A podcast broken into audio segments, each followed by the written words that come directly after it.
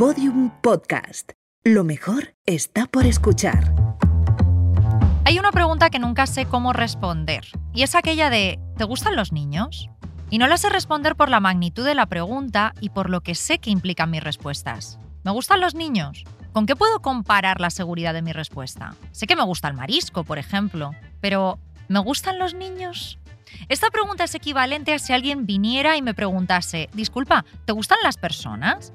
Ahí sí que no habría dobles intenciones y podría responder, depende de la persona.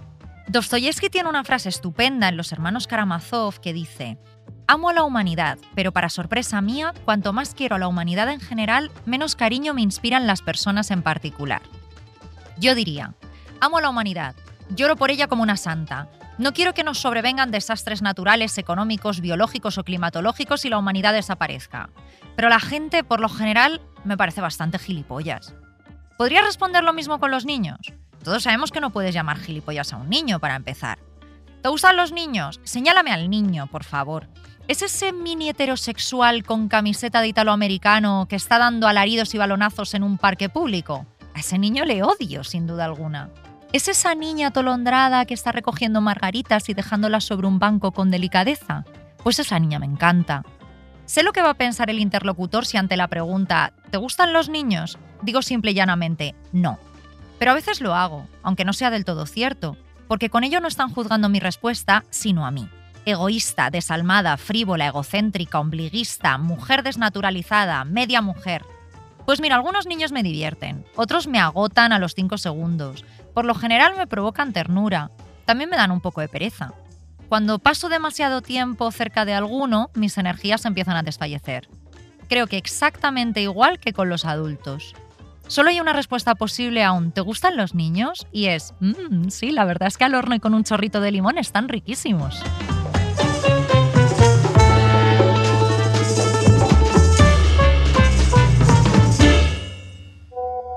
Los niños en realidad no tienen la culpa de nada, porque son niños, aunque esta cualidad también les excusa de todo. Tener hijos en los tiempos que corren a mí me parece más un deporte de riesgo que otra cosa, porque entre los salarios, la situación precaria, eh, no nos da la vida.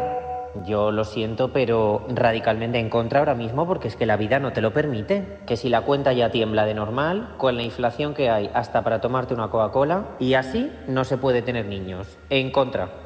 Y lo verdaderamente odioso de los niños son sus padres, que consideran que sus hijos son únicos y excepcionales en todos, sin entender que para ti todos los niños son iguales. Una jauría indomable con más aceptación en la sociedad que los perros bien educados.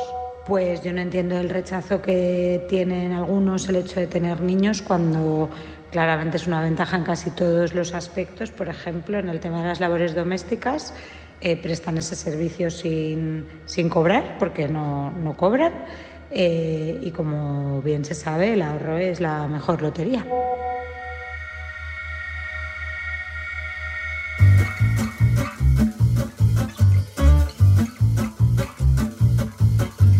Arsénico Caviar, episodio 12. Contra tener hijos.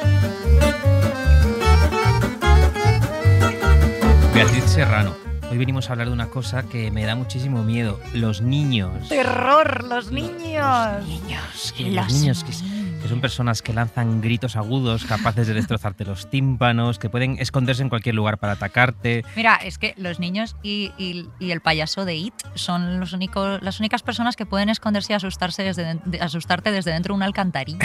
De un, había una escena en It donde salía también del fregado, de- de- del sumidero, ¿no? También Creo. se pueden meter en un sumidero Claro, es que hay los niños muy, muy pequeñitos. Yo, yo mismo fui un niño muy pequeñito, luego te explicaré cuán pequeñito fui. Ahí me quedé, tampoco crecí mucho. Pero bueno, eso, los niños en general son unos seres oscuros que se ganan tu confianza con esa mirada melindrosa y apenada para luego comerse tu comida y robarte todo tu dinero con la excusa de estudiar una carrera que jamás les servirá para nada y acabar siendo delincuentes. Jo, que, que- Empezamos súper bien. No hablo esto, de ¿no? mí, no hablo de mí. Eh, No, eso por eso es peor. Mira, yo personalmente encuentro que reproducirse es una de las ideas más alocadas e incomprensibles que se le pueden ocurrir a una persona. Pero como en este programa estamos a favor de todo lo alocado, turbio e incomprensible, debemos recalcar antes que nada que si tú, oyente, has decidido reproducirte, pues te respetamos, ¿no? Lo respetamos, sí, sí, sí. Aquí respetamos eh, todo menos a los fachas, ¿no? Bueno, habla por ti. Yo creo que ya habíamos hablado aquí de que precisamente, y por ser como somos, este carácter un poco anárquico y sorprendente de los niños saliendo del- del- de fregaderos o Sí. de alcantarillas y tal, eso la verdad es que nos encanta. Esos niños que salen de fregaderos o coleccionan margaritas, esos nos gustan. Esos nos Esos gustan muchísimo. Yo creo que la pena, o sea, a mí la idea está de procrear, de tener hijos, que el programa no se llama contra los niños, se llama contra... Aunque yo quería llamarlo contra los niños. Ya, pero, pero no, nos iban No. a acusar de niñofobia y no Censura. odiamos a los niños. Censura. Eh, no, pero que yo digo que siempre que pienso en esta idea de tener hijos, la, la pena es que después tengas que llevarlos un poco por la senda de la oficina, ¿no? O sea, que tienes que matar a ese pequeño Mowgli, a ese niño anárquico, Sí. ¿no? A, a la niña que arranca margaritas y criar de repente a José Luis, ¿no? José, hay niños llamados José Luis. pues me imagino que sí, que lo sabe. Igual se llaman. José, pero ellos luego se ponen Luis. Y que, pues, Pepito se llama, claro. José Luis, que es pues una persona que acabará invirtiendo en criptomonedas. Un ¿no? cripto bro O- va a ser José Luis. o el timo que nos depare 2037. Y eso es lo que me da muchísima pena y con lo que me pregunto, padres del mundo, ¿cómo os atrevéis? O sea, ¿nos da miedo criar a un José Luis? Mira, yo creo que para convencerlos podemos empezar con un top e inspirados por nuestra presencia en un chiquipar, que como sabes en, en Podium siempre nos traen a hacer nuestros podcasts a sitios que nos inspiren para el tema del día. Y aquí Entonces, estamos. Hoy nos han traído a un sitio que está rodeado de niños. De gritos de niños. gritando, sí. niños que se hacen caca encima y madres, madres que los padres no sé dónde están. ¿eh? Esto, este Los melón, padres están en el gimnasio haciendo crossfit, jugando al pádel, ¿no? Bueno, este melón ya lo abriremos luego. Eh, pero por ahora podemos empezar con nuestro top 5, nuestro top 5 así fresquito para el otoño de ideas sobre por qué traer a más bebés al mundo es una mala idea. Venga, empiezo yo. Así un top fresquito para el otoño. A nuestro eh, top 5. Sobre por qué no hay que traer a más bebés al mundo.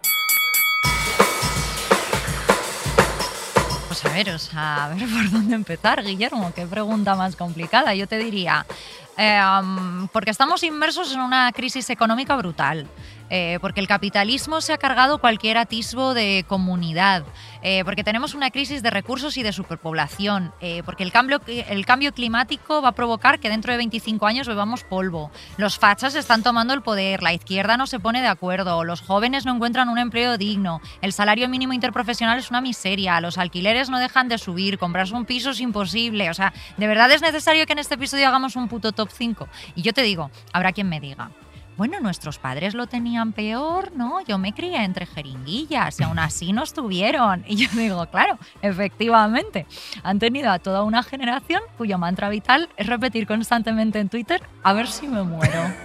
o sea, fantástico. Eh, la verdad es que yo iba a decir ahora que no hay que tener niños porque se empeñan en cagarse encima en vez de usar el retrete como la gente normal, pero después de lo que has dicho, yo ya no tengo nada más que añadir. Pues nada, Así que cerramos el top 5, vamos nos- al meollo. Nos ponemos al meollo.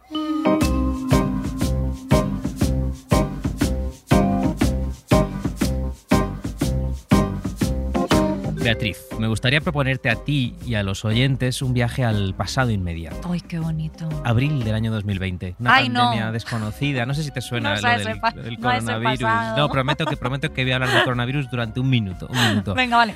Es posible que no te recuerdes de este momento, que perdón, que no te acuerdes de este momento porque probablemente estabas bebiendo. Estaba borracho. Yo también. Mm. En el confinamiento, eh, esa época extraña que sacó lo peor y lo mejor de nosotros, eh, llevábamos más o menos eh, de este momento en el que estoy hablando yo como mes y medio encerrados. Hablo de finales de abril del año 2020. Vale, me sitúo. Para entonces, todos, incluso aquellos que hasta cierto punto habíamos disfrutado de ese tiempo pausado y tranquilo en nuestras casas, como hablamos en nuestro episodio contra la vida social, que añoramos mucho el confinamiento en ese episodio, Claro. incluso aquellos que estábamos felices en casa sin ver a nadie, estábamos locos, ya estábamos tocados, ¿no? Pues sobre todo porque aunque estuviéramos bien felices en casa bebiendo, pues teníamos miedo, estábamos llenos de incertidumbre, no sabíamos si el mundo volvería a ser alguna vez como nosotros lo habíamos conocido. Spoiler, no O lo fue. No, no O sea, lo sé, ¿no? iba a decir, o sea, un lugar asqueroso. O sea, no, fue peor, ¿sabes? Es como Fue- este viaje en el tiempo. Mira, después llegó Putin, llegó.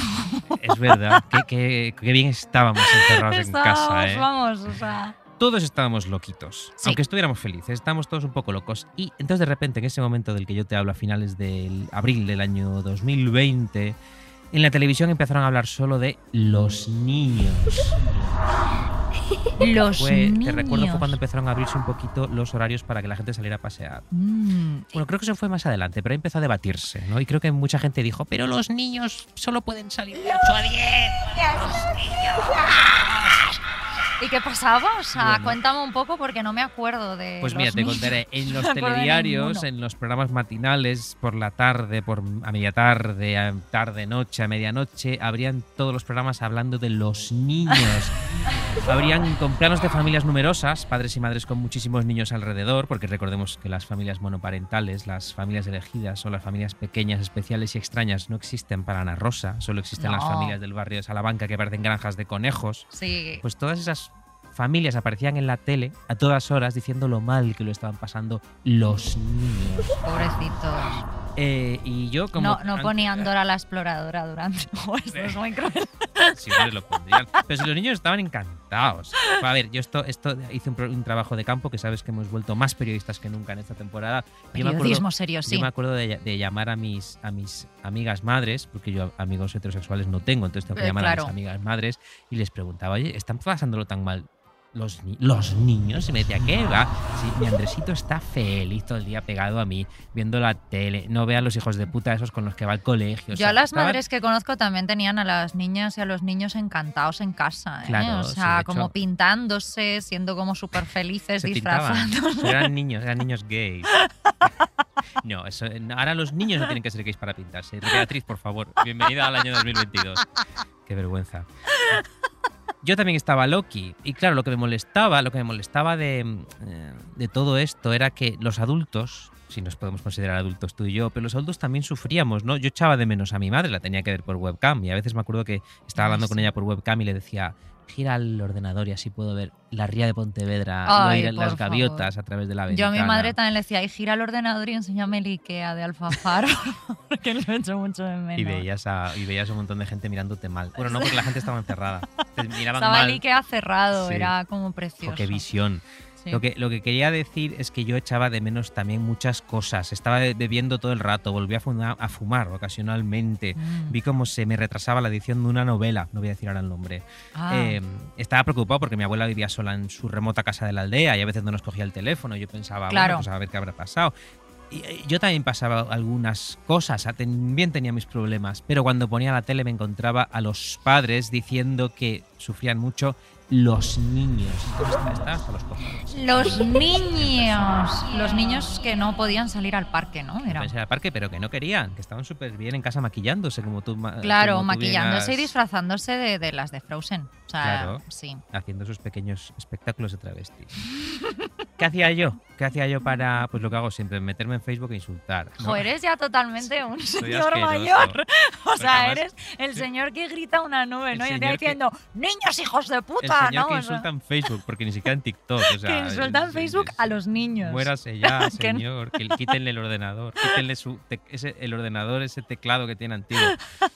Eh, fíjate, esto me. Meterme en Facebook y cagarme en los niños y en la madre y el padre que los había parido a todos me supuso discutir acaloradamente con algunas queridas amigas, que eran Mm. madres. Ah, Desde aquí mando un saludo a Irene y a Paloma. Eh, siguen, o sea, ¿tú crees que escucharán este programa? Hombre, espero que sí. Y este La- capítulo en espero concreto. que sí, de ese- hecho las etiquetaré. Las etiquetaré.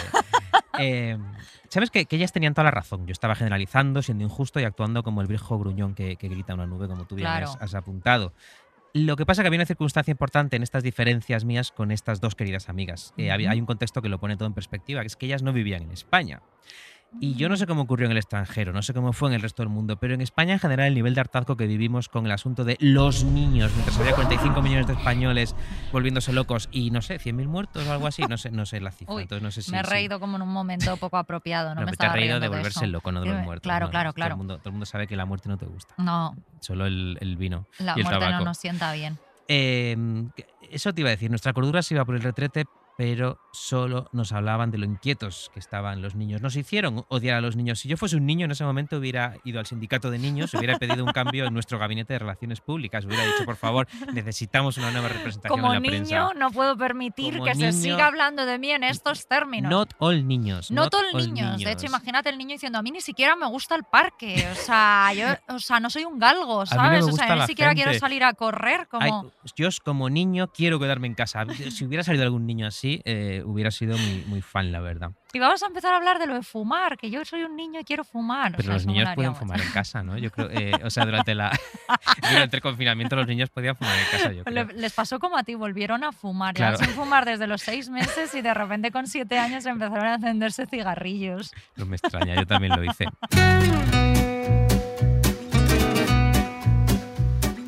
voy a dar yo otro pequeño salto temporal. Estamos hoy viajeros en el tiempo, ¿no? Pues Para sí. contarte algo Julio que me, Verne. Julio Verne, que me viaje al centro de los niños.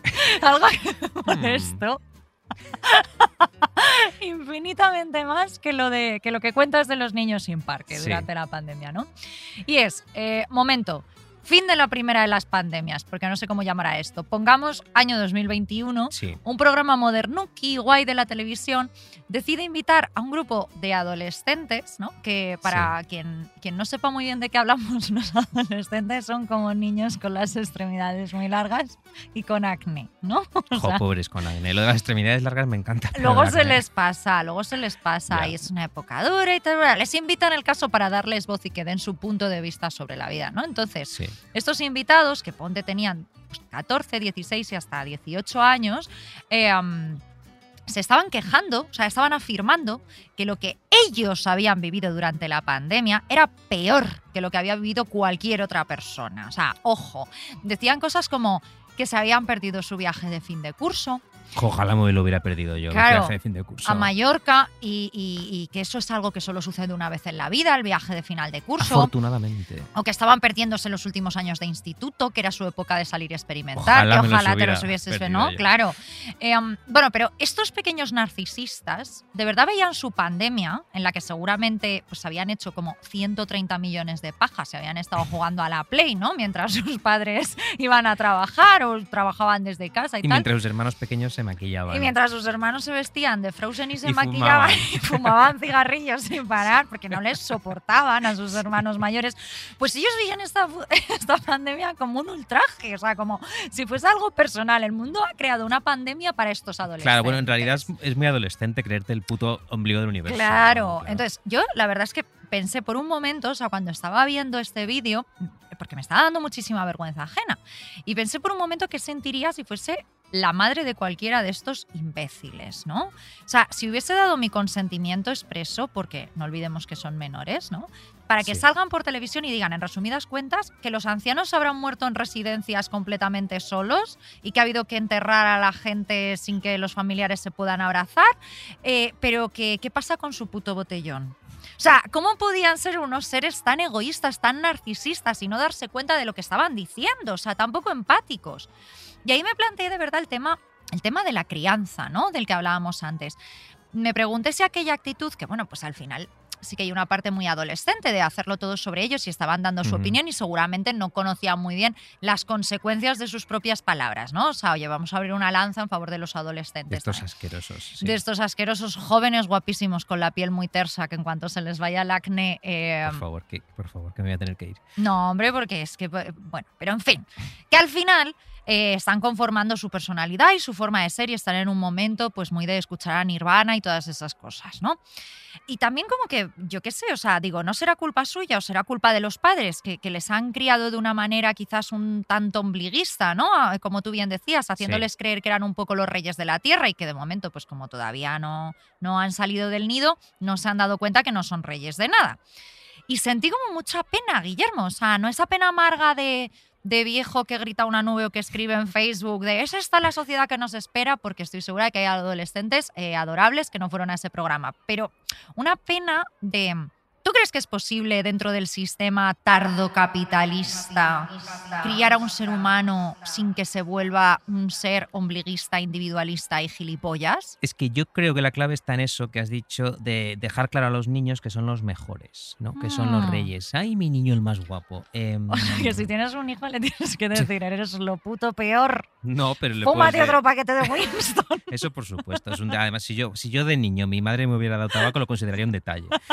Pero le tienes que decir, mira, tú, yo no diría nada. Yo, yo le diría, mira, niño, vete por ahí, ¿no? Y a ver si y, aprende la vida y vuelve cuando tengas 18 años. Y, y si, si eres un TikToker millonario, mejor, así me dejo de trabajar yo.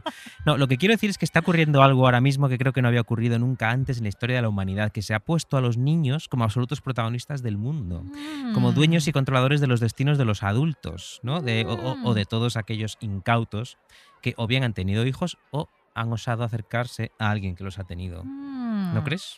Mira, yo creo que aquí hay un melón muy interesante. Creo que aquí hay un melón muy interesante, pero para ello te voy a hablar de dos temas. Uno de ellos es Elon Musk. Ah, Fíjate, Elon viejo Musk, conocido en este programa. Que yo creo que también se hace Elon muchísimas Musk. pajas, Elon Musk. Bueno, yo creo que no se hace pajas porque tiene muchísimos hijos. Bueno, Lo no otro de lo que te voy a hablar es el PSOE, que también es un viejo conocido así en general. Pero Pues bueno, de, eso- de esas pajas no hablaremos, que no lo sabemos. no lo sabemos. No. Pero bueno, vamos a, vamos a Elon Musk, ¿no? Del que ya hablamos justo en el anterior Sí. episodio, el de contra las oficinas, que es este supervillano emprendedor, ¿no? Dueño de los coches eléctricos Tesla y de otra empresa que quiere poblar Marte.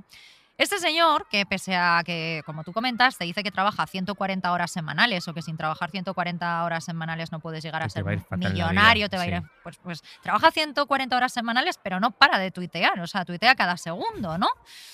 Y en Twitter eh, resulta que está obse- obsesionado con las bajas tasas de natalidad Fíjate. y una cosa que hace pues es tener hijos sin parar, ¿no? Eh, con distintas mujeres. En total creo que tiene 10 hijos, ¿no? Qué bien por él. O sea, a mí que Mm. Elon Musk tenga 10 hijos, que al final son 10 millonarios más en el mundo, ¿no? Con el que con los que alguna vez pues tendremos la oportunidad de casarnos, quizás, por ¿no? pura estadística algunos era maricón, así que Claro, o sea, puedo- pues puedo esto nos parece bien, ¿no? Y al final pasa siempre esto con los ricos, ¿no? Que pueden permitirse contaminar con sus jets privados y tener muchos hijos y nadie les puede decir nada. No. A mí lo que me molesta es que siempre sea un señor el que termine hablando y creando agenda de un tema que al final eh, llevamos las mujeres. O sea, al final lo llevamos todo el tiempo las Sí, mujeres. Dime si este hombre trabaja 140 horas semanales y tuitea eh, el resto, no soy, soy de letras, no sé cuántas horas quedan a la semana, cuando cría sus putos 10 hijos. Y este tío escribe cosas en Twitter como... Y leo textual, bueno, no textualmente, lo he traducido del inglés, no Ah, voy a bueno. ponerme aquí. "Oh, I think". No, dice, estoy haciendo todo lo posible por acabar con esta crisis de despoblación. El colapso de la tasa de natalidad es el mayor peligro al que se va a enfrentar la humanidad con diferencia. Me lo imagino follando como un conejo mientras que de hecho ya lo hace, estoy haciendo todo lo posible. Claro, sí, sí. No, esto, lo, esto otra, lo- otra, siguiente. esto lo puso cuando salió que había tenido gemelos. Ah. entonces él dijo, estoy Ah, haciendo mira. todo lo posible. O sea, de verdad lo dijo con esa int- intención. Qué horror. Pero claro, imagínate si, si eh, repuela la tierra al solito, luego, si son todos hermanos, no voy a decir lo que va a pasar, pero todos lo sabemos que Claro. hemos leído libros de biología. Claro, claro. Eh, y todos conocemos algún hijo de hermanos. eh, Claro, en tu aldea, ¿no? Me has dicho en que... mi aldea hay mogollón y son gente, pues, bueno, no voy a decir nada. Bueno, el problema de estas palabras, Guillermo, en primer lugar es que son mentiras. O sea, es decir, la humanidad no tiene una crisis de despoblación. Estados Unidos y Europa sí que tienen una población envejecida, ¿no? Eh, um, pero el mundo en general está superpoblado y vamos hacia una, clis- una crisis climática y de desabastecimiento, ¿no? O sea, la obsesión del sistema europeo y estadounidense porque las mujeres volvamos a parir como conejas viene de ahí. Eh, porque Europa no quiere repoblar con niños de otra raza y de otros países y de otras religiones. O sea, Europa quiere niños blancos. Pues no lo entiendo porque los blancos somos un coñazo. Ya, ya. Pero ojo, si alguien decide seguir los pasos de Elon Musk, alguien del Opus, imagino, porque para A tener mejor 10 los, hijos. los conejos que salían en el programa de Ana Rosa claro, los de, quejándose de, Ana Ro- los los de los niños, claro. Eh, pues, pues yo me imagino que se encontrará con un pequeño problemilla, que es que no tiene la pasta que tiene Elon Mm, Musk. Claro, es que hay que advertir a los oyentes, si quieres hijos, sé multimillonario. Mm, sé claro. multimillonario. Y aquí es donde entra el PSOE. Poniéndonos políticos, Guillermo. Hablando de Fíjate, multimillonarios. hablando de multimillonarios con, con chaquetas con coderas. Mira, no sé si recuerdas que hace unos días eh, desde el PSOE se planteó una, una iniciativa que era eh, abrir los colegios desde el 1 de septiembre y hasta el 31 de julio, que bueno, creo, o sea, esto creo que es alargarlo un poquito más, ¿no? O sea, tampoco Bueno, bastante. o bastante, Como dos ¿no? meses más. Dos ¿no? meses más. Ah, bueno, claro, julio, que no es junio. Julio, claro, dos meses más. Claro, bueno, pues movida. Y no solo eso, sino con un horario de 7 de la mañana a 7 de la tarde, ¿no? Horario de cafetería. Eh, sí. Claro, o sea, en horario, o sea, eh, en horario, en teoría, esta medida era para favorecer la conciliación. ¿Qué digo yo? Esa palabra. ¿Qué digo yo? ¿Conciliación de qué? Esa palabra, claro, de trabajar más, o sea, de, de- de ver a tus hijos menos que, que las mujeres de Downtown Abbey, ¿sabes? O sea, por un lado, tenemos constantemente el mensaje de que debemos tener más hijos por España, ¿no? España. Por España, Guillermo. Y por otro lado, tenemos la realidad, que quien, que quien tenga hijos, mm, estamos viendo que, que no tiene el tiempo de criarlos, ¿no? Que, que les tienen que apuntar a extraescolares o de repente tienen que abrir los colegios 24 horas, como los Carrefour Como de Lavapiés y de Quevedo. Pueden abrir afters y que los niños sean camareros. Claro, ¿Qué claro. Entonces, eh, yo digo, vale, pues ¿quién les va a criar? Entonces, las instituciones, me imagino, ¿no? O, o los iPads, o. O sea, eh, yo siento ponerme tan apocalíptica, pero creo que si a un niño al final eh, solo le crían las instituciones y los iPads, este niño de adulto se va a convertir en un puto monstruo, Sí, ¿no? en Elon Musk. En Elon Musk, claro, trabajando 140 horas semanales y pariendo sin parar. Bueno, pariendo. Elon Musk creo que no Eh, pare, pero bueno, de- si quiere puede, porque se ha inventado Bueno, él el- podría, los Tesla claro. y estas cosas, seguro que lo puede, pero no le apetece. Pero no le apetece. Pero bueno, yo creo que esto lo expresó mucho mejor que yo Jorge de Cascante, editor de Blacky Books, en el siguiente tuit que me hizo muchísima gracia. ¿Y si en vez de ir al hospital a parir vas al colegio? Nace el niño encima de un pupitre, lo dejáis ahí tirado y 50 años después mandáis un globo al cole para que os lo traiga a casa y de ahí el peque os lleva a la residencia. Así hay más tiempo para ver El Señor de los Anillos. Es decir, y volviendo a tu tema, claro que se están poniendo a los niños en el centro porque los niños son de repente, bueno, de repente no, desde hace mucho tiempo, un asunto nacional. Claro, pero esto antes no era así, ¿no? Mm, Esto nunca fue así. Yo, aunque no te lo creas, fui un niño también. Eh, De hecho, fue Mm. hace cinco años, porque yo ahora tengo 18. Eh, Fui un niño muy pequeñito, dormía en la cáscara de un cacahuete. La verdad es que ahí me quedé. Estabas Y- en, los, en los sumideros, ¿no? De la- Sí, yo salía eh, eh, también de- dentro de un dedal. A veces me, me escondía ahí de mi madre. Pulgarcito. Em, yo fui un niño al que jamás se le pasó por la cabeza gobernar la vida de ningún adulto, porque no solo es que mi madre me dejase claro que yo vivía en un mundo de adultos y me tenía que adaptar a él. No, es que había una especie de acuerdo tácito jamás explicitado, pero conocido y asimilado por mi parte, que dejaba claro que el mundo era de los adultos y a mí solo me permitían vivir en él. Claro. ¿no? No sé si a ti te pasó lo mismo, pero yo creo que crecimos así como de, bueno, a ver qué van a hacer con nosotros. ¿no? Claro, Yo sí, nunca a la marqué la agenda. expectativa, no, no. Bueno, a veces yo decía, quiero ir al parque de atracciones. Y me decían, es que en Pontevedra no hay. Así que me tenía que joder. Claro. Pero yo, normalmente la agenda se me venía marcada. Sí, ¿no? sí, sí. Eh, de modo que, por ejemplo, si tocaba irse de bares, tocaba irse de bares. Y yo me sentaba en una mesa a dibujar y llegado el momento me quedaba dormido en una silla. Esto lo sigo haciendo, quedándome dormido en los bares. Si tocaba irse de papeleos al banco, pues tocaba irse de papeleos al banco. Yo esperaba allí en una esquina mirando un ficus Sí, porque tampoco coche, tenía móviles o en el coche. aburrido, claro. Eh, sí. Si había fumadores en el coche, precisamente, pues yo me jodía, aspiraba su humo y esperaba pacientemente a que llegase el momento de mi Bueno, muerte. tampoco era lo mejor. No era lo mejor, no pero yo me acuerdo de que mi, mi tía y, y parte de mi familia fumaban en el coche y si yo me quejaba me decían, bueno, pues bájate. Claro, estábamos en medio de una autopista. Ay, tú con siete años, Entonces claro. no podía. Por eso los niños ahora fuman, es más fácil. Ojo, si solo fumaran los pobres. Entonces, ¿cuándo empezaron los niños a gobernar la vida de, de- de sus padres? Me pregunto yo. Eh, esta teoría que has lanzado tú de que los niños están ahora en el centro de la agenda política porque el sistema no quiere que los colegios dentro de 50 años estén llenos de niños de otros colores, puede Ujú. tener sentido. Pero yo me voy a poner eh, un poco así más sentimental y un poco histórico, si me lo permites. Por favor. Em, yo me figuro, me pregunto si esto es una respuesta de los millennials, que hoy son padres, a cierto desencanto con sus propios padres, o sea, con nuestros abuelos. ¿no? Es que, fíjate, a eso, me a eso me refería yo con lo de eso tampoco es lo mejor. O sea, no solo a que fumasen en tu cara, sino a que, bueno, que igual esa crianza tan, o sea, un poco, tampoco desapegada, pero sí que un no, poco... no desapegada. Luego a mí me, que yo me sentí muy querido. Claro, sí, no era desapegada, de- pero era más de, bueno, niño, quédate ahí. Em, Era más de marcar límites. Sí. De esto es cosa de mayores, no molestes, eh, no tienes opinión sobre este asunto, ¿no? Mm. Eh, y bueno, yo, pues mira, eh, así crecí. Entonces yo me estaba preguntando si, si los millennials tal vez no quieren repetir con sus hijos, los actuales niños, ciertas actitudes de la generación de los baby boomers, o sea, nuestros abuelos, ¿no? Esos son nuestros abuelos, los baby boomers. Los no, son baby- nuestros padres, los baby boomers. Los, ¿no? baby, mo- los Boomers. baby boomers. Son nuestros padres. Sí, o los sea, boomers son nuestros que padres, nacieron claro. en 40, 60, 70, bueno, 40, Sí. 50, 60 más sí, o menos sí, por sí, ahí. sí.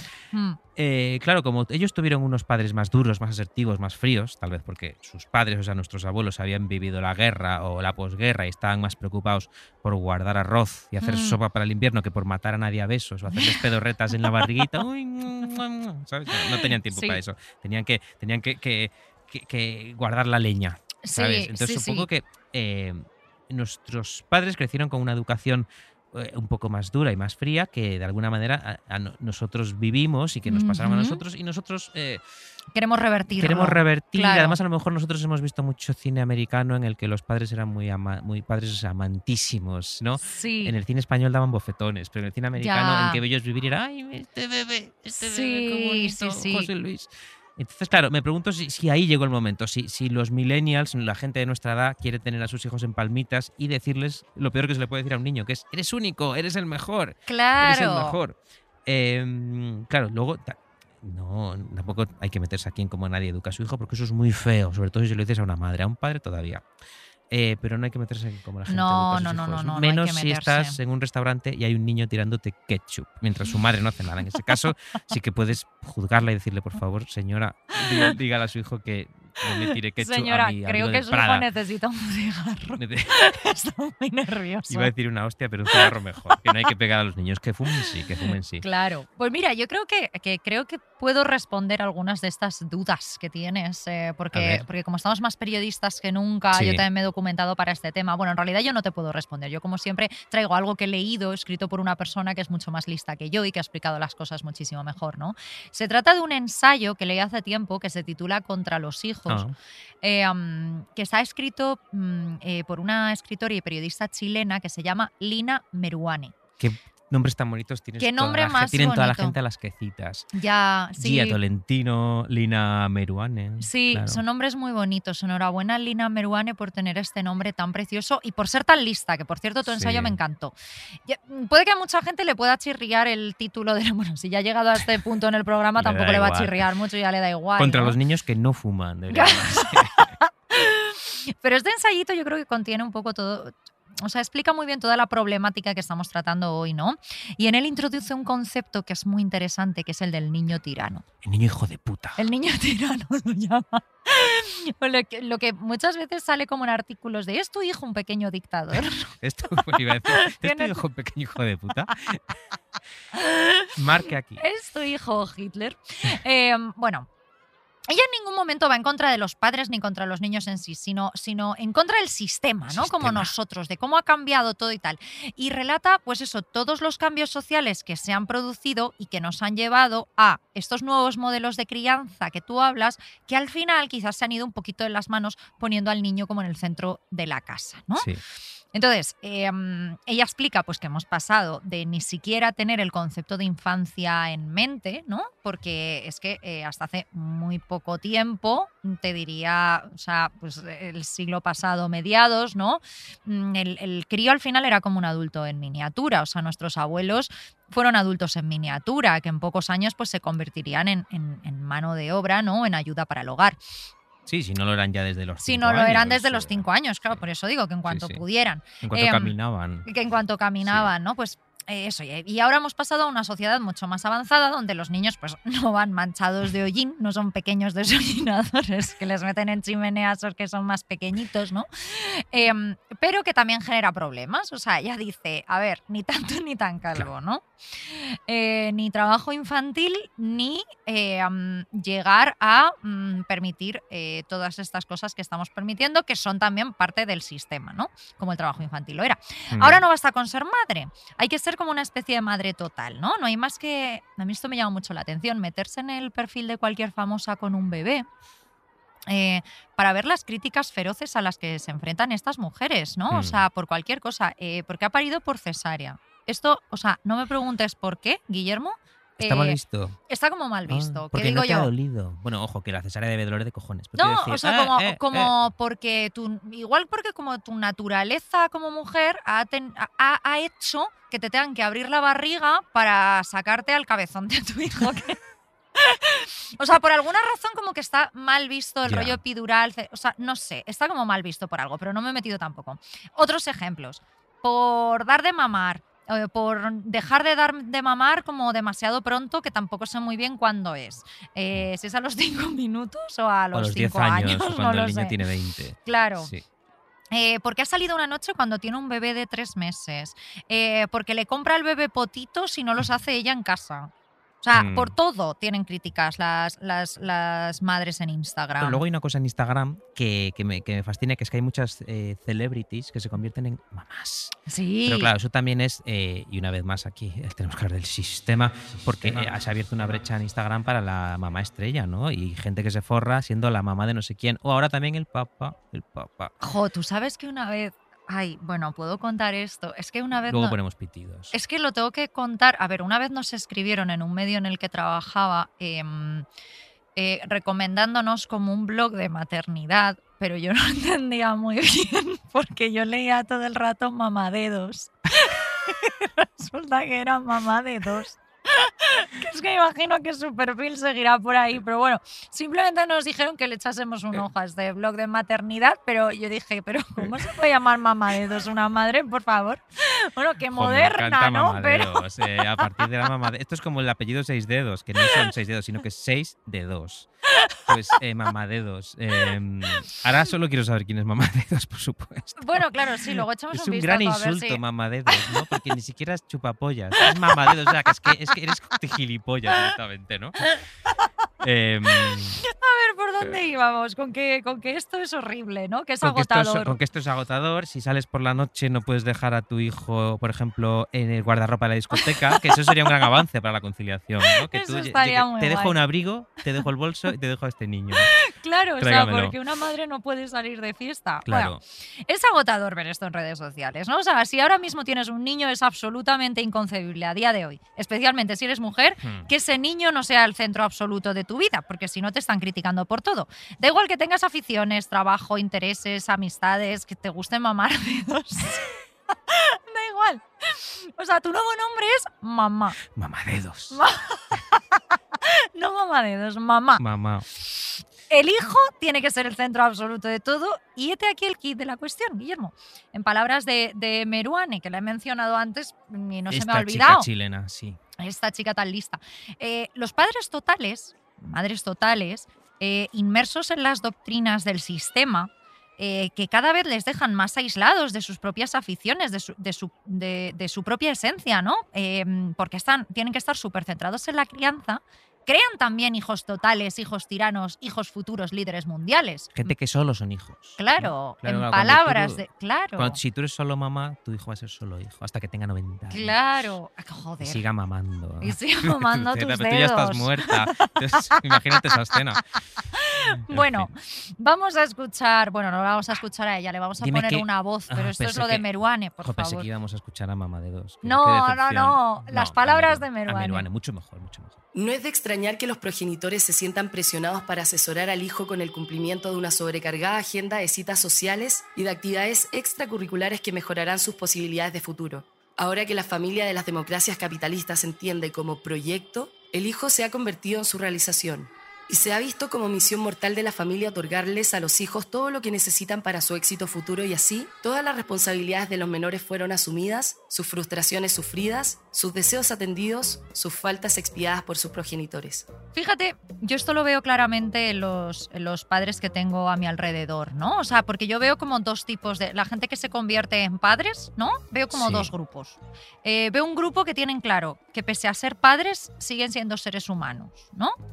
Y mm, ojo, con esto no estoy diciendo que sean irresponsables, que para nada. O sea, son plenamente conscientes del enorme cambio que un bebé supone en su vida. Sí, sí. Pero digamos que siguen viviendo su vida con más o menos imprevistos, con el carrito, con el no sé qué, con sacarse Sí, la sí, teta, que con tal, con no sé qué, pero a mí bueno, me lo viven mucho los carritos en los bares. Sí, a es mí gente también. que no ha renunciado a tomarse su, su vermú. su vermú Efectivamente. con el niño durmiendo. Efectivamente. Sí, sí. Eh, y, y con estas personas, eh, tú puedes hablar de sus hijos, obviamente, porque son como el elefante blanco en la habitación, ¿no? O sea, pues está ahí el carrito en el bar, pues les Sí, preguntas por por, cierto, el yo tengo niño una amiga que una vez intentó robar un bebé en un bar. porque estaba borracha, pero me descubrieron. Y luego yo le, dije, mira, esto, esto no es un pequeño hurto, esto es secuestro. ¿sabes? y lo tuvimos que devolver. Bueno, vaya por Dios, eh, otra, otra historia que acaba mal Sí. eh, en nuestras vidas. Bueno, con estas personas, no las que intentan robar bebés, sino estos padres que decimos que son normales, no puede, pueden hablar de sus hijos, claro, pero también puedes hablar de ellos, pues de la última peli que han visto, de lo que van a hacer el fin de semana, de su opinión sobre un tema que ha salido en Twitter. Sí. Eh, mm, o sea, puedes seguir hablando de cualquier cosa y de hecho puedes seguir hablando de ti. Te siguen preguntando a ti qué tal estás y todo esto. Y luego están los otros, los malos, digamos. Esos otros. Los Esos padres otros. totales. Claro, los padres totales, aquellos que asumen pues que la vida les ha cambiado y que no va a ser nunca igual. Y, y a mí me parece que tienen como una actitud como un poco derrotista al final, ¿no? Como que saben que están presos hasta dentro de 18 años y toda su vida gira en torno al bebé, a los niños, al bebé. Niños. Pero tú, tú no crees que esa gente estaba esperando este momento como para eh, validarse en la vida. Puede Eh, ¿no? ser, Eh, o pues sea, ya puede ser, no algo, les ya soy conozco a todos, claro, pero están todo el día el bebé para arriba, el bebé para abajo, el niño ha hecho Sí. esto, el niño ha hecho aquello. Y a mí lo que me sorprende de esta gente, y tú y yo conocemos a algunas personas. Que le dices, ¿tienes hora? Y te dicen, pues mi peque. claro. Que, que no, que si tienes hora. Oye, ¿cómo estás? Estamos muy contentos porque el bebé empieza la guardería. Y, y sobre todo Mm. el peque, el que es una peque. cosa que no soporto. El ya, peque. de, ¿qué tal El estás? pero Pero es que toda la peque mala. Pero bueno, pero, pero ¿tú estás mala? O, ¿Tú estás malo? O sea, te he preguntado qué tal a ti, señora. ¿Qué tal estás, mamadedos? No, que no, no te, no te he preguntado por ¿Cuántos tu- dedos has por mamado tu- hoy? Por favor. no, te he preguntado por tu peque. Que también preguntamos por tu peque, pero primero te preguntamos a ti. ¿qué tal Claro, o estás? Claro. sea. Yo he visto ese proceso de posesión, ¿eh? Yo, Mm. o sea, y lo llamo posesión, sí, como una posesión diabólica, que de repente te posee mamadedos, ¿no? Eh, yo, yo he visto a mujeres brillantes, divertidas, a mujeres cierrabares, a mujeres, de hecho, que no es que cerraran los bares, es que cerraban eh, los afters y se iban al siguiente after. Las he visto convertirse en nada más que mamás. Y claro, y por supuesto, estoy hablando de mujeres y apelo a la madre porque, como ya he dicho antes, como maricón, yo tengo más amigas que amigos heterosexuales. Entonces Claro. yo conozco mujeres que han sido madres. Luego, efectivamente, esto, eh, esto ataca más a la madre, ¿no? Porque al fin y al cabo es la responsable, es la que está en el Sí, sí, sí, centro luego y esto... vamos a entrar en ¿Hay el papadedos? feminismo. Yo creo que no, ¿no? Es no que hay papadedos. ni o sea, los- siquiera queda bien. eh, eh, el otro, esta semana se ha hecho viral, bueno, esta semana, siempre recuerdo que estamos en un podcast que no existe, existe eh, suspendido en el tiempo, pero bueno, hay un famoso vídeo viral en, tú lo has visto seguramente, Sí, que son sí, estos sí. dos heterosexuales. Del deporte, del deporte, sí, no sé que- muy bien ¡ah! quiénes son, pero que uno que no sabe. No sabe en qué curso está su hijo. Sí, y lo dice y- además con... "Ah, sí, es que no me acuerdo, yo qué sé, es que soy un, soy un tío, a mí no me preguntes. Oye, qué bien te sale la voz de heterosexual, Guillermo. Te he excitado, ¿eh? Un poco. Luego, luego te lo digo a- al oído. Eh, pues eso, Bueno, claro, hace no hay poco- papadedos porque... Y hace poco salía, también se hizo un tuit viral de una, de una doctora que decía que había ido un señor a su consulta y había dicho porque su bebé estaba mal. Y dicen que, que- que- ¿cuántos meses tiene su hijo? Y dice, no sé, solo lleva a mi mujer. Digo, pero no sabes. No, pero luego, luego descubrió que no era su hijo, que había traído a otro. Que se confunde a todas las personas. Ay, yo pensaba pequeñas. que te traía una calabaza. Había traído a un enano que se, que se había encontrado por la calle. Como lo vio pequeñito, pensó que era su hijo. En fin, eh, es, es, es- no es horrible. Lo- los papadedos, papadedos del mundo os podéis ir a la mierda. Sí, todos, los papadedos son, sois unos hijos de puta. Las mamadedos, que son las las, las- madres. inc- incluso aunque las sean pesadas, poseídas. las queremos. Porque Sí. sabemos que están muy agobiadas, que la vida se les cae encima y encima tienen que aguantar a un pequeño dictador. Sí, Entonces, y a un queremos marido igual. gilipollas. Sí, aunque seáis o unas sea, pesadas, os tenemos. Os, Sí, os respetamos. Yo en realidad aquí solo diría algo que creo que mm, se puede extender a cualquier tipo de. O sea, cualquier ser humano y no solo a los papadedos y los mamadedos. ¿Qué es? Hay que. O sea, seamos conscientes, hagamos un ejercicio y tal, y mm, cualquier persona con un monotema, o sea, que solo hable de una cosa, es una persona aburrida, es una persona beige. Sí. Eh, mm, me da igual si esa persona es una persona que solo habla de su trabajo, que solo habla de su afición al crossfit o al montañismo o que solo habla de su bebé. Entonces, tenedlo en cuenta, por favor. Es muy importante prestar atención a un mm, interlocutor, ¿no? O sea, si, si en el momento en el que sintáis que una persona os observa como con la mirada vacía, como que no hay nada detrás de sus ojos, es el momento de cambiar O de que, tema. o que se ha puesto sus gafas de ojos abiertos. Es el momento de cambiar de tema. Había un, había un chiste brillante de la siempre añorada, añorada y nunca suficientemente ponderada Joan Rivers, que hoy, por cierto, no podría trabajar porque decía tantas barbaridades y se metía con tantas minorías que estaría eh, en su mansión metida eh, haciendo un hacks en la vida real. Pero Joan Rivers está muerta. Uy, sí, está ya- Se murió en 2014. Ay, pobre. Tenía un chiste muy, muy. Iba a decir que tiene muchos tacos, pero a estas alturas ya hemos dicho mamá Ya. de dedos, hemos hablado de bebés que fuman, da igual. Decía. Siempre que veo a esas mujeres que con un carrito doble de bebés gemelos ocupan toda la acera, les digo, si le hubieses hecho una mamada a tu marido en vez de follártelo, ahora mismo cabríamos todos en la acera. Y es, maravillosa. Entonces, a estas mamadedos y papadedos, que papadedos no hay, a estas personas que solo hablan de su peque, hay que decirle, ¿te das cuenta de que si simplemente hubieras practicado sexo oral en vez de echar un polvo, ahora mismo podríamos estar hablando yo sobre, yo que sé, sobre Juego de Tronos, ¿no? Bueno, aunque nuestros oyentes ya saben, gracias al episodio contra las series, contra las series. que no queremos tampoco una persona que hable de Juego de Tronos, ¿no? No, yo de hecho casi prefiero hablar con mamadedos que con Yo una- un fan prefiero de hablar de, ¿eh? del peque que de Juego de Tronos. Eh, um, y- pero si nos hablan de bebés, por ejemplo, nos pueden hablar de los bebés del John. De Sobre este bebés. tema podemos hablar un montón, ¿no? Sí, O sobre el bebé asesino que nos gustaba tanto en la temporada de la... Claro, hombre, eh, yo te aseguro que si mm, conociese a una mamá de dos que resulta que su bebé es asesino, me interesaría Muchísimo. eso, el bebé es una es la gran serie sobre la maternidad. Es la gran ¿no? serie sobre la maternidad. Una mujer que no quiere hijos se le cae uno del cielo y resulta que es un asesino. Y que es un bebé maligno del que no se puede desprender, que es como una condena, ¿no? O sea, le- Bueno, es que un hijo es una condena, ¿no? Claro. Creo que no lo puedes, o sea, lo puedes dar en adopción, pero te van a mirar fatal. te van a mirar mal, no está Sí, bien visto. Mi madre lo intentó conmigo, pero claro, mi abuela le dijo, ay, joder, déjalo, si nada más no ocupa nada, que duerme en un cacahuete. Entonces al final me dejaron quedarme. Claro. Em, mira, yo quería ir aquí a algo más personal Ah, sobre bueno. mi. Ya hemos hablado ya de, de mamadedos, de la política, del sistema, pero yo quería ir a algo más personal sobre mi propia relación con los niños. Vaya. Yo, yo, eh, tengo la teoría de que aquellos que fuimos niños como así solitarios, ¿no? que no Mm. encontraron muchas conexiones con otros niños, que crecieron incluso con cierto miedo y recelo a los demás niños, porque claro, yo iba por el recreo, veía la pandilla de los niños que estaban allí todos juntos dándole patas a un balón, Claro. y ese- eso siempre suponía que te iban a llamar o maricón, Claro, o eh, eso iba a decir, los que gorda, te iban a llamar maricón. gafotas. A mí una vez me dieron un balonazo y me rompieron un dedo. Mamá de dos, o sea, Mamá, si hubiera aparecido mamá de dos por allí, te me lo hubiera- hubiese curado. Pero boca. es verdad, esos niños asquerosos heterosexuales del fútbol. Esos niños asquerosos que además tienen, eh, se sienten validados para reírse de ti cuando yo nunca me reí de ellos, por Nos ejemplo. van a cancelar tanto por este programa. No, no, no, Estos niños, estos niños son asquerosos porque estos niños a mí me llamaban maricón, pero yo nunca les Ya. dije que tenían pésimo gusto musical o una, un, una un dudoso gusto para elegir zapatos, por ejemplo. Claro. Yo no les decía nada. Ellos a mí sí que se sentían validados por esta cosa de la pandilla, ¿no? Para llamarme o a mí maricón o a la gorda gorda o al gafota Sí. al gafotas. Vamos, da igual. Sí. No quiero centrarlo en mí, aunque lo voy a hacer. Eh, pues yo tengo la teoría de que quienes fuimos ese tipo de niños, así pues eso, más solitarios, más Sí. misantropitos, Mm, eh, nunca logramos establecer una relación de confianza y naturalidad con los niños que nos rodean, aunque tengamos 40 años, no es el caso, porque yo tengo 29. mm. Pero no, que siempre los sigues viendo a esos pequeños cabrones que en el Claro, sigues diciendo, me van a hicieron- hacer algo. Claro, yo siempre que veo a un hacer algo". niño pienso, jo, me va a llamar maricón, mejor me sí, voy. Sí, Sí, sí, sí, sí. sí. Y es que es posible que lo haga.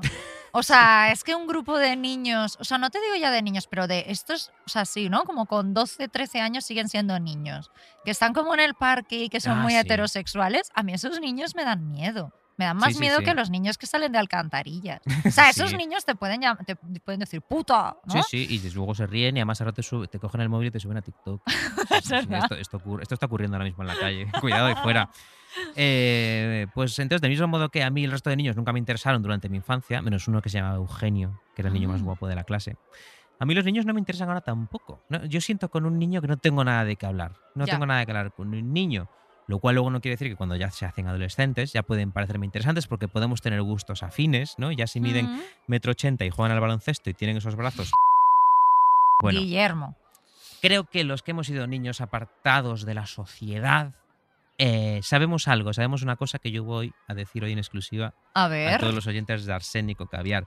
Y que es una verdad que nos hará abrir los ojos a todos. Eh, seguro que tú has oído que los niños, esto es algo que ya decía Michael Jackson, Bueno, una, una buena fuente Pues- para, para este programa. Pero Michael sí. Jackson y más gente dicen que los niños son seres de luz, inocentes y bondadosos. Pues bien, Ah. aquí llega el dato que lo va a cambiar todo. Los niños son casi todos una pandilla de hijos de puta. casi todos, porque Si lo piensas, los niños son adultos, como tú bien dijiste, adultos en miniatura, adultitos, ¿no? Sin preocupaciones, sin que no pagan las rentas, que encima no, hacen declaración de la renta los niños. Ya, ya, ya. O sea, eh, no tienen vello corporal, aunque hay algunos niños que parecen conejos de Angora. Yo tenía un amigo de pequeño que tenía pelo en la espalda desde los 5 años. Era una cosa. O sea, son proyectitos de persona que imitan a sus padres. Y, Ya. y claro, y los padres, o sea, el 95% de la población son una pandilla de inútiles. ¿no? Ya. Entonces, claro, ¿qué pasa? Que el 95% de los niños, haz cuentas, Beatriz, son asquerosos. menos, Guillermo, no podemos usar. es que es verdad, menos, menos los de nuestros amigos y los de los oyentes de Arsénico Caviar. Esos niños son todos maravillosos, pero todos los demás niños son Yo una pandilla de cabrones. muchos niños que son muy monos. Not all niños, sí que me caen muy bien. No pero todos es- niños, claro, yo también, yo No también conozco niños. niños, yo conozco niños maravillosos, pero luego en general tú vas a un colegio y el 95% son una, una panda de indeseables, que se meten contigo y se ríen de tu camisa. Con los zapatos, con los zapatos que llevan ellos puestos, en fin. Eh, solo cuando comprendamos eso podremos actuar en, en consecuencia, ¿no? Y decirles lo que me dijo mi madre a mí durante casi toda mi infancia, que era tú ahí sentadito y calladito. Mm. Esto es eso que habría que decir a los niños. Eh, y- yo, a mí me dijeron eso y mírame qué bien salí. O sea, Bueno. A ver, salí maricón, sí.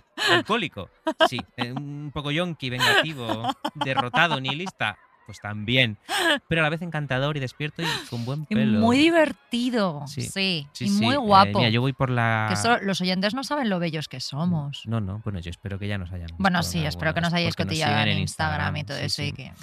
Yo cuando voy con mi madre por Pontevedra, por la calle, todas las vecinas le dicen, Marisol, qué bien te ha salido este niño, qué pinta de adulto funcional tiene, porque hay que tener en cuenta que en Pontevedra adultos funcionales somos cuatro o cinco. Claro. Claro, entonces, o sea, yo os parto con ventaja, digamos. Pero... mm, Así que, de modo que decidles a vuestros hijos ahora mismo si vienen a molestaros con su jerigonza ególatra de pequeños cabrones para llamar vuestra atención, decirles, estoy escuchando Arsénico Caviar, luego te atiendo, siéntate ahí, cállate. A menos, Beatriz, que se estén ahogando en la bañera. Claro, en ese caso, en ese caso lo rescatáis, lo secáis y Por luego favor. lo sentáis y seguís escuchándonos.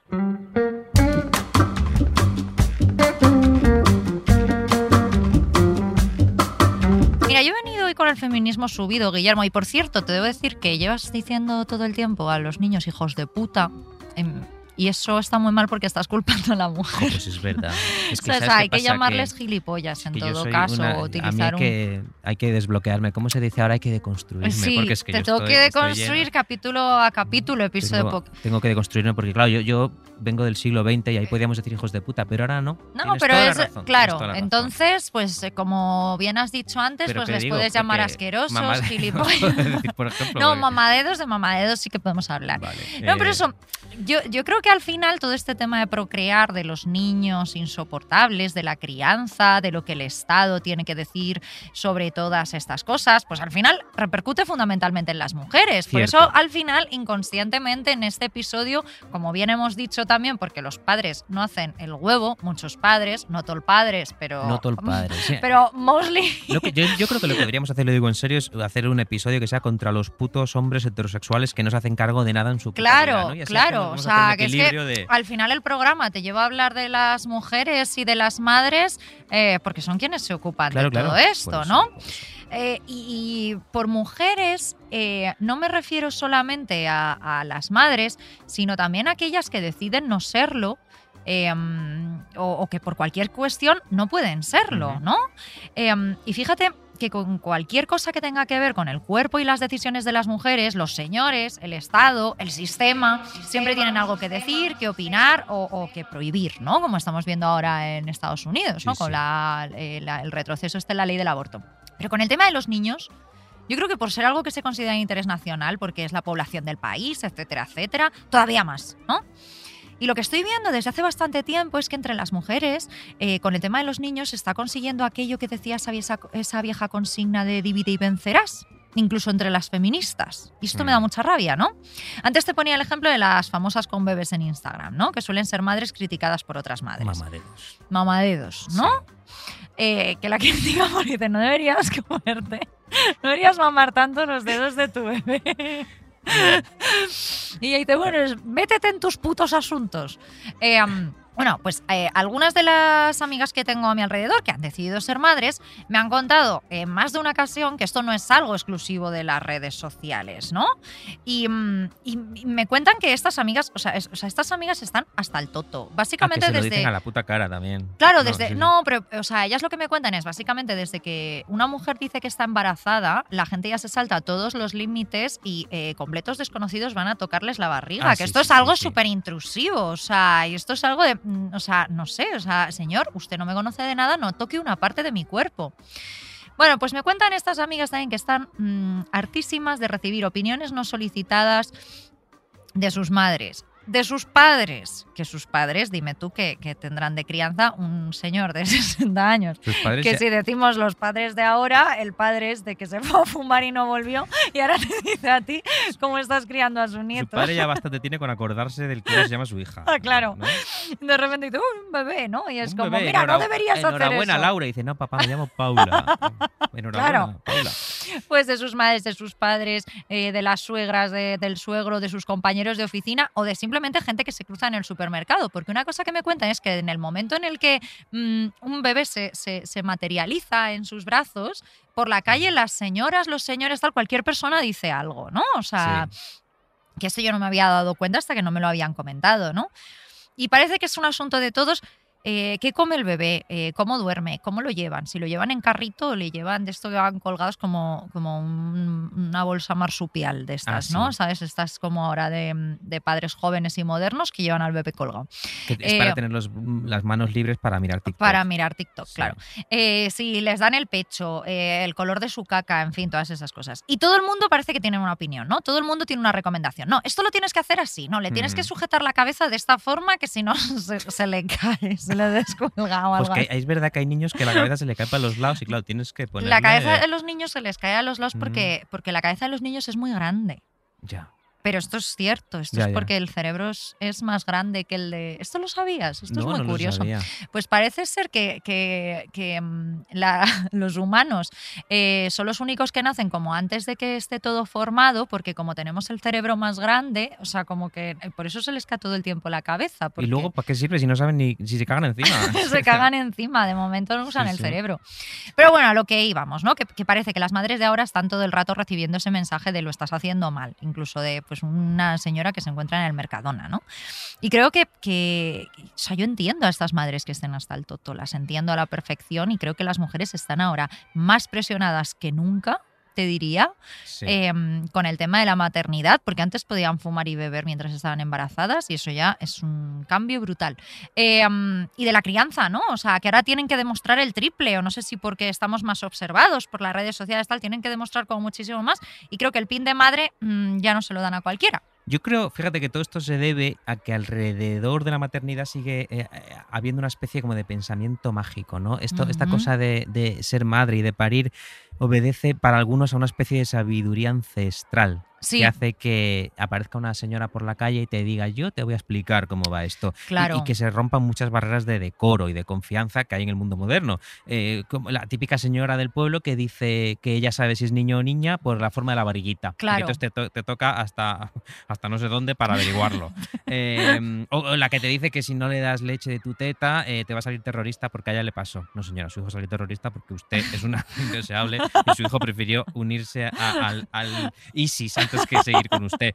Eh, no sé, supongo que también esto eh, se debe a que parir sigue siendo una de esas cosas que nos recuerdan que somos bestias, ¿no? Que somos unos animales. Claro. Porque parir es una cosa muy, muy bestial, ¿no? Es Sí. abrir las patas y que salga de ahí una personita es una cosa bastante bruta. Y fíjate, el ser humano ha inventado el iPhone, el pesado de Elon Musk eh, ha inventado este, este tren que va de, de Los Ángeles a San Francisco en dos minutos. Sí. Pero sin embargo, nadie ha inventado una forma de parir como limpia, tranquila y que no sea dolorosa, ¿no? Mm. Em, No será otra Entonces- vez el machismo, que es que parece claro. que, ¿no? Como ¿Quién decía esta gran frase? Esta- era un humorista estadounidense que decía esto así de si los hombres se quedasen embarazados se podría abortar en los cajeros automáticos. Claro, sí, sí. sí. No me era, era Amy Poehler, no, sé quién, no, no era, pero no me, no me acuerdo quién lo dijo. Pero bueno, sí. claro, pero efectivamente es por eso. O sea, que, el- todo que la el mujer tema. se, se rompa en dos y sangre y sufra. Claro, da y igual. que siga, o sea, y que la regla siga siendo dolorosa, que, o sea, como todos los temas, el tema de la píldora, o sea, todo lo lo que tiene que ver con la medicina obstétrica y ginecológica Sí. eh, siempre o sea, lleva un retroceso brutal porque las mujeres eh, pues, importamos una mierda. Bueno, mm, al, al margen de todo esto, que la violencia obstétrica y ginecológica pues, eh, o sea, está todavía en el siglo X, bueno, hemos avanzado un poquito, creo que estamos en el XII, eh, pero lo que, lo que te comentaba era también que creo que, que dentro de este cambio, de este enfrentamiento entre madres que sí lo hacen bien y madres que no lo hacen bien, eh, se ha generado otra falsa dicotomía también, como otra guerra inventada de este divide y vencerás, eh, que voy a mencionar porque me afecta a mí personalmente. Yo. Yo, yo, yo, yo. ¿No? Y por tanto es la importante. Pero es en la que se da entre madres y no madres. Mm. Me da mucha rabia, Guillermo, que en muchas ocasiones el debate nacional sobre conciliación parece que solo vaya dirigido a familias. ¿No? O sea, a mí, por ejemplo, como mujer sin hijos, me hace sentir eh, como, como poco válida, un poco, ¿no? O sea, como vuelven esos terrores que asolaban a estas mujeres sin hijos hace 50 años, ¿no? Que les decían otra vez mm, que si no tenían hijos no serían mujeres completas, ¿no? Como no, Sí. no, no, no, no soy un, ser eh, necesario para esta sociedad, ¿no? De hecho, sea, por mucho que pague impuestos, eh, soy una basura, ¿no? Para el sistema. Y me da mucha rabia que en la mayoría de los ambientes laborales parece que la única excusa válida para poder llegar y marcharte a tu hora sea la de que tienes niños esperándote en Los casa. niños. Los niños a los que tienes que llevar al parque. Y ojo, da incluso pena que se tenga que utilizar esta excusa, ¿eh? Que, o sea, que a veces vienen madres ojerosas con el pelo sucio que parece que mm, se acaben de meter un pico.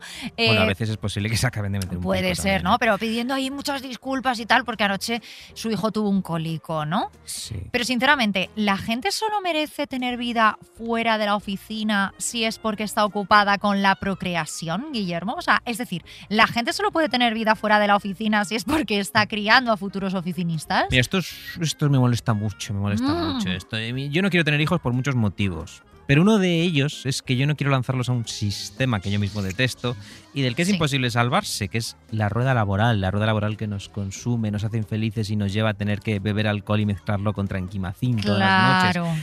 Esto, esto que siempre hab- hablamos, de trabaja toda la semana y vete al supermercado el sábado. Yo no quiero que tener un la- saltar una persona a este mundo que trabaje toda la Ya, semana mi- y esa es vaya mi principal razón. sábado. Esa Sí, es mi sí. principal razón por Claro. no tener hijos. Entonces es posible, a veces me lo he preguntado y he acariciado esta idea, es posible que si yo fuese muy multimillonario y heterosexual y tuviese por seguro que mi descendencia puede llevar una vida contemplativa y gozosa sin tener un trabajo de 9 a Mm. 6, yo me pensase tener hijos. Pues es posible, es posible porque, pues Mm. sí, que me diese igual y trajese a personitas a este mundo porque van a llevar una vida maravillosa en, en Claro. uno de mis ranchos en Montana, ¿no? Claro. Ponte. Eh, pero el mundo que yo conozco, al- a mi mundo, yo no quiero traer a nadie. Yo no quiero Yo traer a nadie. yo esta es una conversación que he tenido muchas veces con, con algunos amigos y yo he pensado que mi idea sobre tener descendencia eh, cambiaría de la noche a la mañana si me tocase la lotería ¿eh? o el euromillón. Un o sea, millón, pero con muchos millones. Claro, sí, hijos, sí, pero eh, como que es algo que, o sea, obviamente hay un factor económico eh, brutal, pero sobre todo que yo no quiero que mi hijo trabaje. que no ha nacido tenga que trabajar. O sea, Claro. esto es así. O sea, le daría un cigarro, Queremos pero no un ninis, trabajo. si queremos pudiera. ninis. Sí, sí, Queremos sí, sí. ninis. Pero por ahora, mm, pues que no vamos a tener hijos. No. Eh, mm, es desolador, Guillermo, que no hayamos llegado a un punto en el que el debate eh, este no sea más amplio. La palabra conciliar, joder, que la palabra conciliar es una gilipollez. Que lo que queremos es vivir. Vivir. O sea, vivir y punto. Que además, o sea, como mm, que todavía estemos en este punto de no entender que hay muchas maneras de formar una familia, ¿no? Y algunas de esas maneras pasan por no tener hijos. Que hay muchas formas de cuidar y de que nos cuiden. Y que yo no tengo por qué quedarme más horas porque una persona tenga un bebé en casa. Que igual habría que contratar a otra persona más. O sea, que esto es culpa de la empresa. ¿Mm? Mm, que yo no soy una mala pécora porque no quiera cambiarte el turno un fin de semana. Es que yo también quiero mi fin de semana, aunque no tenga hijos, ¿no? Y al final volvemos a lo de siempre, o sea, a lo que, eh, a lo que venía al principio, que estamos creando otra vez esa falsa dicotomía, falsas peleas de gatas, mujeres enfrentadas, mujeres que juzgan a otras mujeres por tener niños, por criarlos de determinada manera o por no tenernos, por- o por no tenerlos. Y lo que conseguimos al final es hacer entre todos la cama al patriarcado, al sistema, sistema. y al capitalismo, joder. Eh, fíjate, hablando de, de sistema, que, mm, por todo esto que acabas de decir, a mí me parece una cosa asombrosa y a la que acudo con absoluta sorpresa. Y, y no quiero ponerle más adjetivos ni cargar las tintas, aunque creo que hay otros eh, episodios de este, de este podcast en el que ya nos hemos quedado a gusto. Pero solo diré que me sorprende mucho la de homosexuales que quieren tener bebés mediante gestación subrogada, o sea, que quieren tener sus bebés. A mí, eh, que la gente que adopta me parecen héroes. Sí. Pero me sorprende y no, y, y no quiero entrar a valorar otras cosas. Pero estas personas que históricamente el sistema había dejado al margen, habían creado sus propias familias, ¿no? Con lazos nuevos, curiosos, extraños, bonitos. Pero como tú decías, familias diferentes. Y de repente ahora estamos imitando a los normales. Estoy haciendo la señal de las comillas con mis deditos. A los normales, a, a la tradición. Estamos. Ve- Ves a, parejas del mismo sexo posando ante el objetivo del fotógrafo con un bebé envuelto en una mantita. Ay, por favor, ya. Y, más allá de todas las demás consideraciones, y para empezar por el papel de la mujer gestante en todo este asunto, que bueno, eso ya es otro melonazo que si empezamos ya no paramos, yo me centro en con lo bien que estábamos, con lo bien que estábamos y nos metemos en este jardín. La lucha de cualquier colectivo que se sale de la norma no debería ser fundirse con la norma y ser igual que ella, ¿no? Sino exigir un espacio para vivir con la norma, para que todos encajemos y para que todos nos llevemos bien. Pero bueno, mm, ¿qué te voy a decir? Luego también me figuro que hay en el ser humano una voluntad de encajar ante el opresor y ante el que te ha hecho la vida imposible en el instituto. Y, y es así, es nuestra naturaleza. ¿Y qué le vamos a hacer? Bueno, es tremendo. Yo creo que además aquí hay una cosa que quizás ellos no saben, pero nosotros que somos muy listos sí. Que los niños son una banda de cabrones. Eso también, pero da igual cuántos bebés se compre un- una persona, un hombre homosexual. Joder, es que ya hemos dicho tantas veces maricón que vamos a dejar de decirlo. Ya, Sí. no, no lo voy a decir en este tema porque este No, tema me parece muy serio y me parece una asquerosidad que lo hagan. Pero da igual cuántos bebés eh, se compre esa persona, para el establishment vas a seguir siendo una persona de segunda. Sí. O sea, te invitarán a una cena con muchas parejas heterosexuales con hijos, pero como invitarían a un koala, que- eh, o sea, o a cualquier animal exótico. O sea, eres el maricón, aquí sí que voy a decir maricón, Te dejo. que eres el maricón que no parece maricón y que tiene hasta un bebé. O sea, Mm. esa es la razón por Eres la que el te maricón invitan. que se comporta como nosotros. Claro, eres el maricón que es como, pues es casi como si fuese heterosexual. Ujú. si es que no parece maricón. O sea, es que eso es tremendo, ¿eh? O sea, eso es tremendo. Mira, hablando de esta gente, eh, aquí es donde me gustaría hablar, ya para finalizar el programa, de una palabra que siempre se menciona, especialmente cuando hablamos de personas sin hijos. A ver si adivinas cuál es. Mm, mamá de dos. Egoísmo. Ay, Egoísmo, Guillermo. no me gusta esa palabra. Egoísmo cuando hay gente que tiene hijos para que no se rompa su relación de mierda. Eh, o porque tienen miedo de que nadie les cuide cuando sean viejos. O porque quieren, como estos de la subrogada, propagar sus propios genes. O sea, por- qué necesidad. Claro, qué necesidad. Egoísmo cuando muchas mujeres que quieren ser madres y que, pues no es mi caso, lo que sucede es que no se lo pueden permitir. A eh, que porque les el toque el sistema no se lo. Claro, porque, porque no se lo permiten, porque viven en una habitación de alquiler, cobran un sueldo de Sí. mierda y, y no se pueden plan. y tienen 35 años y dicen, bueno, no sé muy bien cuándo voy a poder ser madre. Egoísmo por hacer lo que a mí me parece al final un acto de responsabilidad, o sea, lo que decíamos antes, pero yo quiero traer un hijo a este mundo de mierda, quiero que mi hijo tenga que trabajar, o cómo voy a tener yo un hijo, esto me lo pregunto mucho, si estoy medio majara, con todas las taras mentales que le puedo generar. O sea, eso es egoísta, Guillermo. Parece que vivamos todavía en la España franquista y que sea necesario tildar de egoísta a una persona que haya escogido no seguir la tradición directamente. Mira, y si tiene que quedar un mensaje en la cabeza de nuestros oyentes eh, después de este episodio, me gustaría que fuese este. Vivir es suficiente, amiguitos. No es necesario producir como monos puestos de anfetamina ni procrear. Una persona no es egoísta por existir.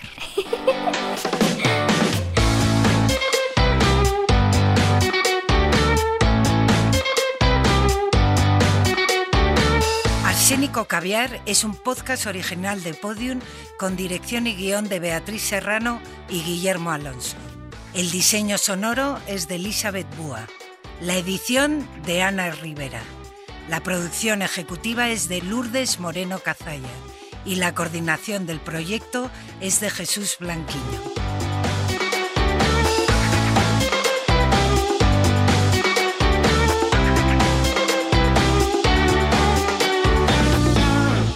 Todos los episodios y contenidos adicionales en podiumpodcast.com.